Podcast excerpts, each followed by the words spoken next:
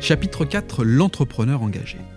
Étienne, tu expliques que la, mission du chef d'entreprise dépasse largement la question de la seule rentabilité économique.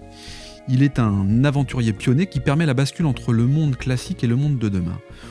Comment ça se manifeste, euh, Étienne, tout ça? Pour moi, euh, chef d'entreprise, euh, de par ses actions, de par sa clairvoyance, sa capacité d'aller chercher une offre innovante, peut effectivement, et il doit le faire d'ailleurs, transformer les gens avec lesquels il, fonctionne pour qu'on puisse effectivement être efficient au maximum. Mais il, doit aussi, il peut aussi impacter son environnement. Alors l'environnement euh, qui peut être euh, territorial ou euh, encore plus large. Mmh. Donc en changeant effectivement des mentalités ou une approche complètement différente de ses consommateurs, il peut effectivement transmettre une autre façon de fonctionner. Donc c'est en ça où je dis ça peut être bien plus large que simplement vendre un produit. Finalement, ce que tu dis là, c'est quelque part ce livre. C'est-à-dire que le résultat de ce, livre, la recette de l'immortalité, c'est quelque part ce que tu es en train de dire là. C'est-à-dire que tu, ne vends pas que de la clim. Tu es un acteur territorial qui essaye de faire d'avoir une vision, enfin, qui a une vision, qui la partage et qui essaye de faire bouger les choses. C'est ça la, les propos que tu nous tiens juste, juste avant? Oui, alors euh, chaque homme a cette, propre mission, puisque chaque homme a son destin. Mais tout le monde ne le fait pas. Voilà. Mais, mais lorsqu'on est entrepreneur, on a la possibilité de transmettre encore plus. Les politiques ont d'ailleurs aussi cette euh, possibilité. Donc finalement, au plus on est aux manettes d'un système et au plus on peut effectivement rayonner et transformer. Mm. Et donc effectivement, euh, euh, un chef d'entreprise a plus de possibilités.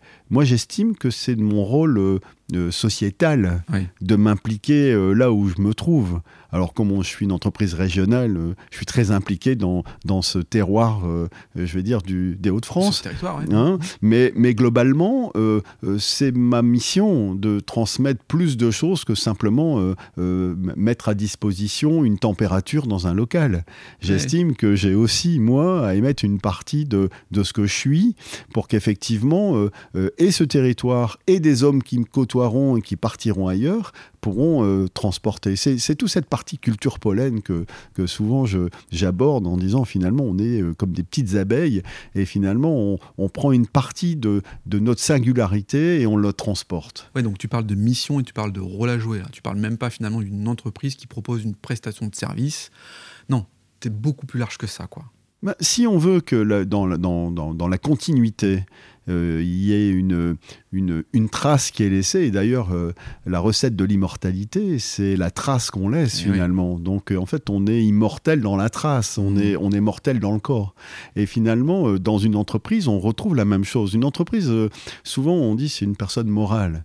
Mmh. Mais c'est une personne qui existe de l'ensemble de ses composants. Donc finalement, euh, euh, euh, je suis moi peut-être une partie du cerveau et j'ai mon comptable qui est le foie et j'ai l'assistante commerciale qui est l'estomac, etc. Et donc finalement, on a constitué un être qui nous dépasse et cet être-là a aussi une mission, au même titre que nous, on a une mission à titre personnel.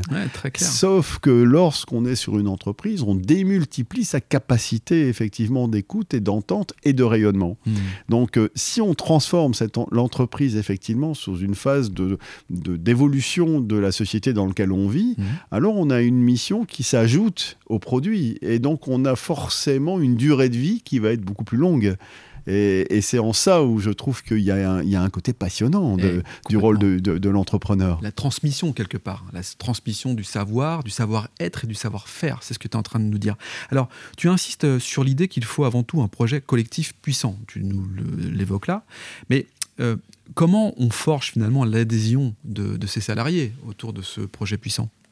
Bah, euh, depuis, depuis tout à l'heure, on parle de magie, on parle de choses euh, exceptionnelles. Je pense qu'on doit sublimer euh, son quotidien.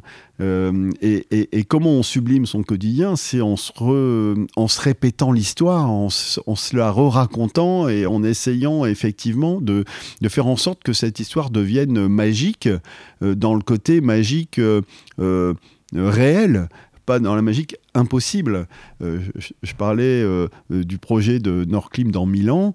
c'est quelque chose, si on prend juste le projet de, de changer de planète, il, est aujourd'hui improbable. Sauf que dans 20 ans, il sera certainement envisagé. Et lorsqu'on dira, ben tiens, euh, Nordclim peut participer à une aventure aussi grande, ça va euh, forcément catalyser une énergie qui est beaucoup plus grande. Donc cette société a beaucoup plus de chances d'être encore présente dans 20 ou dans 50 ans, à partir du moment où, où elle est euh, l'artisan peut-être de ce monde de demain.